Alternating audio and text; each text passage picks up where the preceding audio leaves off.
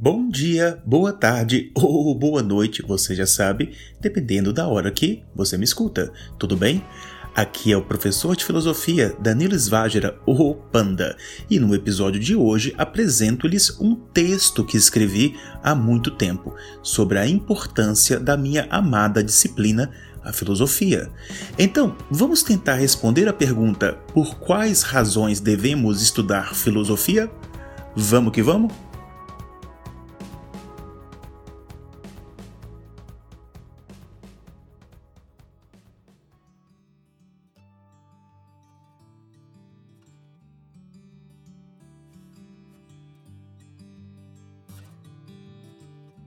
Pois bem, antes de começar, gostaria de contextualizar esse texto, esses escritos.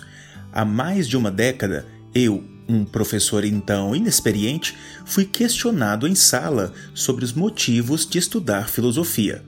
Bem, colocando dessa forma, a pergunta parece ter sido, digamos, educada, mas nem tanto. O educando, oferecendo muita resistência à disciplina, confrontou-me perante todos. Solicitei a ele uma semana para que escrevesse um texto como resposta. E uma semana se passou, sentei com todos embaixo de uma grande árvore nos fundos da escola e me pus a ler o texto. Para preservar a identidade do educando, a quem devo muito, haja vista que a base da dialética é o confronto, vou chamá-lo de Gregor, evocando o personagem da obra A Metamorfose de Kafka. Reciprocamente, tal como o aluno me relatou, aquele dia também me transformou. E o texto começa assim: Querido Gregor, longe de ser uma questão supérflua, a pergunta pelos motivos de estudarmos filosofia é costumeiramente evocada e mostra-se de suma importância. Etimologicamente, sabemos que a palavra tem origem grega e possui como significado amor ao conhecimento ou amigo da sabedoria. Embora, como podemos perceber, tal elucidação não nos leva muito longe. Neste pequeno texto, tentarei expor, Gregor, de modo breve, uma resposta a essa intrigante pergunta. Para conseguir alcançar o proposto, dividirei o texto em dois momentos. Primeiramente, gostaria de considerar a filosofia na história da humanidade. Em segundo lugar, expor o significado e a razão de se estudar filosofia. De fato, dizemos que a filosofia nasceu na Grécia Antiga. No sentido primário do termo, filosofia podia ser considerada uma reflexão cujo objetivo era ir além da experiência, ir além, portanto, dos cinco sentidos e descobrir a essência das coisas, a chamada arqué. Ou seja, responder à pergunta básica e chamada também de primeira pergunta filosófica: Qual é o princípio das coisas? De que tudo é feito, de que tudo é composto? Essa pergunta, obviamente, teve respostas diversas. Os filósofos, ou ainda os investigadores que debruçaram sobre essas perguntas, encontraram diversas origens. Um dizia que tudo provém da água, que era o Tales, outro do fogo, que era o Heráclito, outro do ar, o Anaxímenes, e assim sucessivamente. Esses filósofos eram denominados pré-socráticos. Eis que um senhor chamado Sócrates, intrigado por uma série de perguntas, iniciou algo que mudaria para sempre o rumo da nossa velha filosofia. Questionando pessoas na praça de Atenas sobre o que era o amor, o conhecimento, a justiça. Sócrates buscou compreender conceitos importantes a partir da reflexão e da palavra. Embora nunca tenha escrito nada, Sócrates deixou vários discípulos. Platão, seu mais famoso aluno, elabora então uma alegoria, uma imagem, um mito simples que buscava explicar o que seria filosofia. Neste mito, as pessoas acorrentadas numa caverna, acostumados a ver tudo em forma de vultos, de borrões, se libertam e veem pela primeira vez o mundo. Esse prisioneiro liberto, espantado, contempla e depois volta para a caverna e contam como seria a realidade. Os prisioneiros não acreditam no que ouvem e tudo volta ao normal naquela sombria caverna. Platão então comparou o mito ao nosso conhecimento. todo este conhecimento deve passar de opiniões injustificadas, preconceituosas, mal formuladas, à certeza, verdade e ao conceito correto.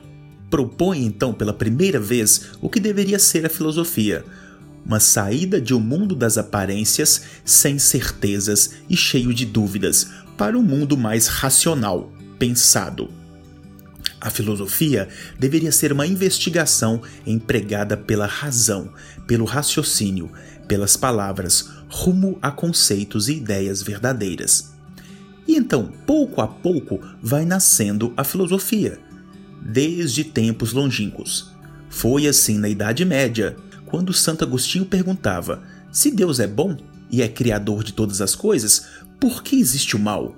Foi assim também na Idade Moderna, quando o homem desvinculou o pensamento estritamente de Deus e perguntou: qual o limite para o pensamento do homem?